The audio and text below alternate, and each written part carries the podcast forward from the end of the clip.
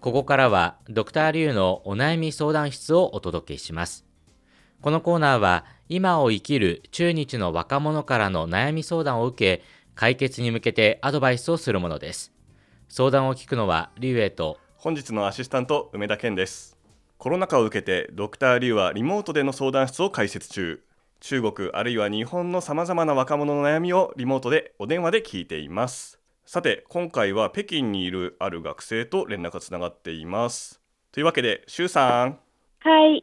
はいよろしくお願いしますはい。北京外国語大学の3年生、周金燕です。よろしくお願いします。よろしくお願いします。周金燕さんはい。はい北京外国語大学3年生うん。えっとご出身も北京ですか？出身は済南市ですね。山東省の済南市です山。東省済南市じゃあもう進学で北京にやってきて、うん。どうですか北京は、まあそうですね。ん済南市より乾燥した都市だなと私は思います。そういう空気のあんまり湿気がないっていうか。うんうんまあそうですよね、うんそれを住んでる我々も そうですすご感感じるところですよね。じゃあ今もうすぐ3回目の冬を迎えようとしてるわけですね、そうですね。もう慣れましたか？大体慣れるとは言えるんですけれども、やはりいろいろ慣れない部分もありますよね。うんお例えばどんなところはまだ慣れないですか、そうですね。北京はいろいろあって、そういうような災難市より発展していて、そういうようなハイテクな要素もちゃんと入っていて、それについてやはり、そういうような新鮮なものにつ対する不安が本当にありまして、または大学生活についてもちょっと不安です。もう3年生になりましたけれども、あの、慣れたはずなんですけれども、やはり慣れない部分もあります。なんか毎年慣れない部分がだんだん次第に変わっています。え ああなるほどね慣れていくけどまたうんうん新しいね、ちょっと合わないなっていうことが見つかるわけですね。ー、へ今今一番こんなこと言って聞いてわかんないけど今一番北京が嫌だなっての思うのは何ですか？へえ北京が嫌だなって。いう。慣れないなって。へうん。カラスが結構多いようですけれども、え私、そうです。あの大学には結構たくさん、カラスがたくさんいて、授業の時も自習の時もちゃんとカーカーカーみたいな声が本当に多くて、ちょっと悩まされています。へえ鳥のカラスが多いうん。なんかうんでもね、場所によって違うんですよね。この辺はね今放送局のあたりは、カラス見ないなと思うんですけど見ないけ、ど、あとね、どこら辺だったかな、あの、北京西駅。うん、夕方になると、はい。北京西駅あたりにカラスが集まるって昔あの聞いたことがあります。へうえ、ん。縄張りがあるのかな、あるかもしれないですね。あなんかね都会にやってきてカラスに悩むってなんか日本と共通するなって感じただやっぱ日本と感覚が違うかもしれないですね、ーうん。日本はどこでもカラスはいるけど。北京東側とかあんま見ないですもんね、カラス。そうか商業都市の多い東ほどいなかったりする、うん。不思議ですねまあそうですねなるほ。どねこれはなかなか新鮮な、ね、悩みというか、うん。今回のお悩みではないけど、そうですね。カラスが多い、怖いですもんね。新しい視点ですね、うん、あれ周さんは高校を卒業して、まあ、日本語の専攻を選んで、えー北京外国語大学で日本語を学び始めたということですか？そうですね。私は高校を卒業するときは、実は推薦入学で進学してきました。ご高校ではなくて、はい。ああ推薦入学ということは周さんはあの北京外大の早クラスと呼ばれる、そのクラスの人ですか？そうですね。あだからじゃあ災難出身ということは災難外国語学校あ、そうです。ああじゃあ、ね、高校から？日本語をやってたってことですか、中学校かな？中学校ですよね。中学校から。うん。そう言っても、うん。やはり日本語が学べば学ぶほど難しくなるっていうような感じがかなり強くなってきました。うーん。最初そっそそもそもそういう中学校から勉強するっていうのはきっかけはどういうものなんですか？やっぱりそれいい学校に進学しうん。するってことですか？そうですね。大体そういうような感じなんですけれども、当時はロシア語とかドイツ語という選択もあるんですけれども、うん。当時はやはり日本は中国と地理的には距離が違いではないかと私は思って、うんうん。だから日本語は中国人にとってドイツ語より他の言語よりちょっと学びやすい言語かなと私は思ってそう日本語を選択しました。まあ、よくみんなね漢字があるからって言って、後で後悔するって聞きますけどあじゃあ日本語を選んだのは周さんが、まあ、日本語って選んだからなんですね。そのほらまだね小学校から中学校に進学したばかりだからそのうん自分の意思というか、そこまで私はドイツ語じゃなくて日本語っていうその考えをその時はもうちゃんとも周さん自身が持ってたっていうことですね。そうですね。やはり自分が選びました。うーんすごいですね。すごいねだってねよく聞くのはやっぱり成績でうんうん、日本語選ぶしかなかったとか、両親とかもしくはね。ねそう両親に言われて日本語とりあえずやっときなさいとかうんうんっていう中でうん中学生でもうん自分で日本語選んだっていうのはね、すごいですね、うんうんうん。ちゃんとねしっかりしてますね。しかもそのなんか将来性を見越してるね。そうですね。近いからとかね。えなんかあれなのアニメが好きとかそういうことじゃないんですか？アニメを見たことはもちろんありますけれども、あそういうようなちょっと理由も入っていて、うんうん。いろんな要素を総合的に考えてみれば、やはり日本語かなと思っていました。すごいね。総合的に考総える中学合的生ねにね。すげえな。だって小学校卒業の時だよ。総合的に。そうだよそうだよ。俺 俺その頃正しい選択をできていたかなって。すごいな。思っちゃうね。うん。おでそこから中学校3年高校3年まあそして大学。今もう3年生だから9年間もだから日本語を勉強してきてるわけですね。うん。そうですね。どうですか？もう9年間日本語をやってきてなんか感じることとかありますかね？そうですね。もう3年生になると、自分がその日本語を学ぶ年数がどんどん上がっていて、心細いですよ。心細いんだ心細くなるの？な自信がついてくんじゃないの？そうではなくて、やはり人に質問されるときは、あ、今何年間勉強してきたの？って 言われたら、あ、10年間ですよ。あ、10年間上手でしょ？って言われて、やはりそういうような時は本当に自信がないというか、本当に心細いです。いやあだから圧がすごいんだろうね。プレッシャーがね。プレッシャーだね。うん。わかりますよ。私もねうんうもうんね北京になんとなく6年間いたせいであなるほど、ね、ゃあペラペラでしょって。中国語がそうねそう梅田さんペラペラでしょって言われますもんね。来たばっかの日本人の方うんにね、うんじゃあそのね。同じプレッシャーを背負って生きていきましょう。はい。う んはい。というわけでじゃあそろそろ周さんのお悩み移はい。っていきたいと思います、聞てきましょう。というわけでさて周さん今日はどんなお悩みでしょうか？3年生になると自分の進路を決める時期が来たと感じてそれに自分の未来に何らかの不安を抱いてやはり今は私にとって一番不安なことは希望する大学院に進学できるかどうかっていう不安です。自分がそういう能力を持っているかどうかそれについてちょっと本当に心細いですよね。うん。うん、でもね希望する大学院にうん。進学できるかか。どうかじゃあもう卒業したら大学院に行きたいっていう気持ちはあるんですね。そうですねでも今ね10年間もうその時点でね卒業の頃にはうん。もう10年間日本語を勉強して、うんうん。今この会話の日本語力だと全然大学院で日本語を勉強するのは問題ないように私は思うんですけど。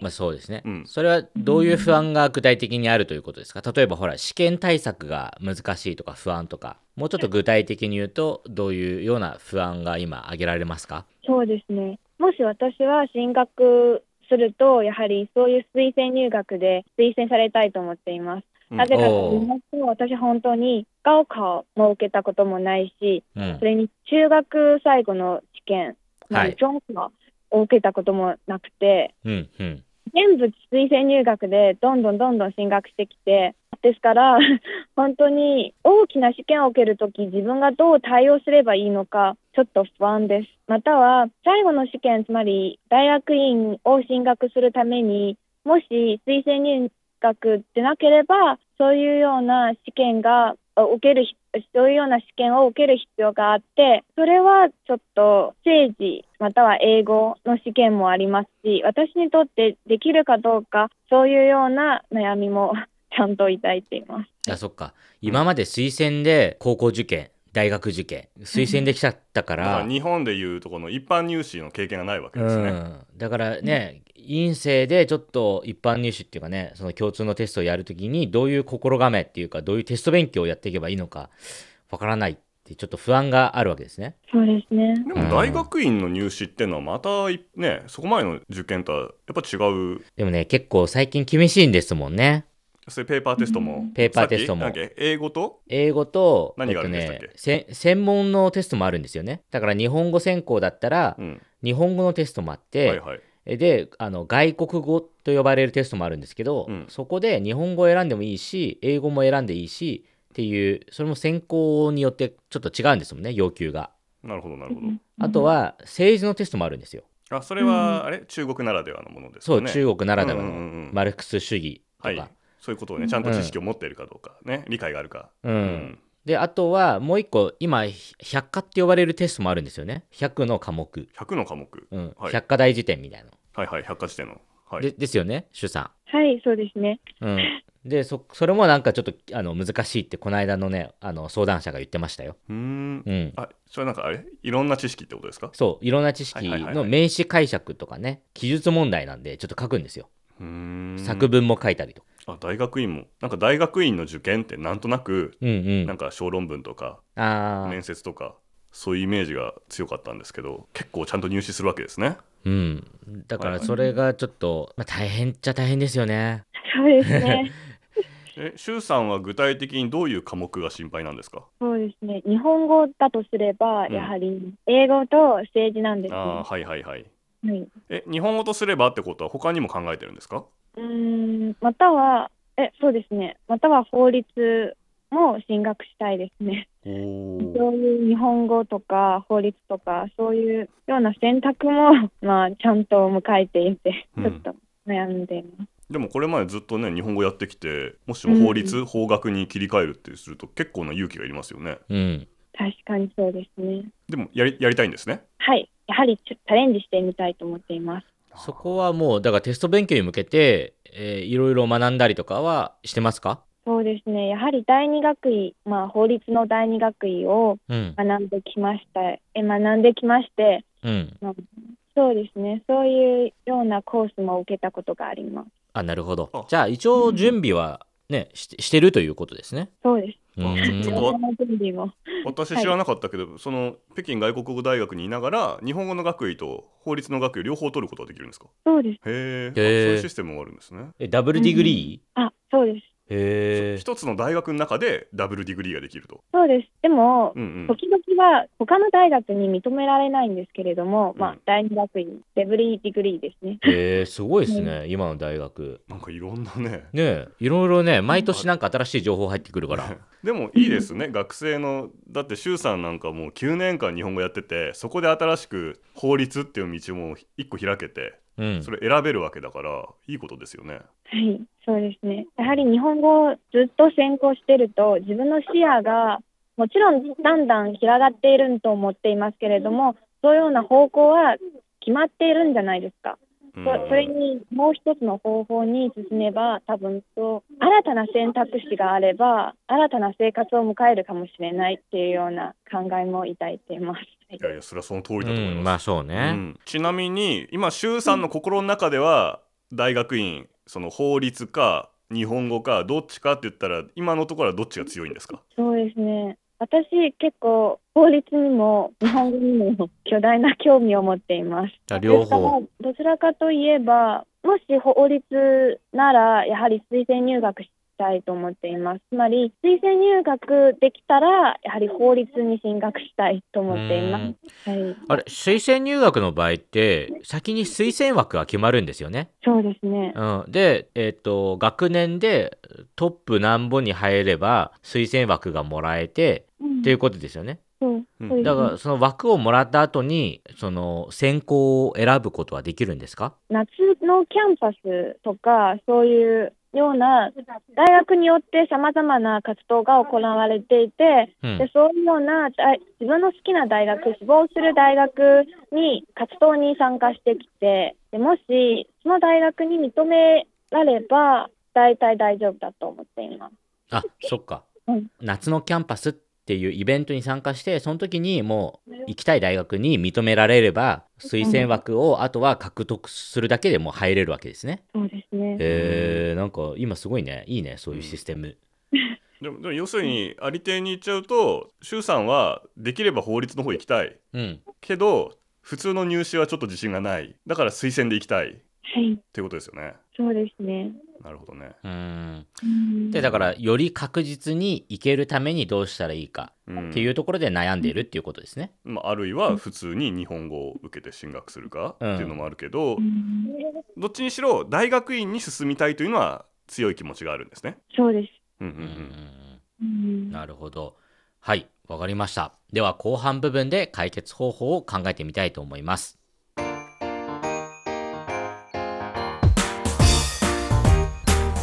聞きの放送は北京放送中国国際放送局です。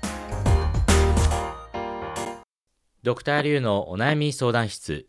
今日は北京外国語大学3年生の周金燕さんの希望する大学院に進学できるかどうか不安という悩みをお届けしています。はいということで、うんまあねあの今まで統一試験の、まあ、経験が、まあ、なくて、はい。これから大学院に行きたいもっと勉強したいっていう希望がある中、うん。まあ、どういうふうにねそういう自分が行きたい大学院に行けるかどうかということについて、まあ、悩みを抱えているということですまあね。特にね第一志望というか一番興味がある法律というのが新しい分新しい専門だから、うんまあ、できれば推薦をもらっていきたいと、うん。うん、いうとこですね。でもだからまあ一つの意味ではそそこに進んでいいのかどうかちょっと決断しかねているっていう部分もあるわけですよね。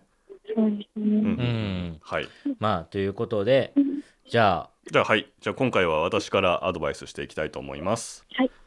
ありがとうございます。で、まあ、さっきね前半でもその中国の私もあんま詳しくないけど大学院進学の仕組みとかね聞いたりとかちょっと別のあの休憩時間にもさっき話聞いたりしたんですけれど要するに推薦枠が取れるかどうかが決まってから次にこの一般受験というかそっち切り替えるか決められるわけなんですよね。うんうんうんわかりましたそしたらまあね私のアドバイスとしては今のその日本語専攻の勉強もしつつ法律の勉強もしつつっていう結構大変二足のわらじで大変だと思うんですけれどもうんまああんまり迷わないでその今自分が好きだっていう興味があるっていう法律の勉強を、まあ、楽しく進めていくのがいいと思います。うん。なぜかと言いますと、まあ、結局その推薦枠が取れるかどうかはねその時になってみないと分かんないわけでで法律の勉強はさっきは、ね、さっきもちょっと聞いたんですけど最初は趣味のような気持ちで興味があって始めてそれすごい好きになったって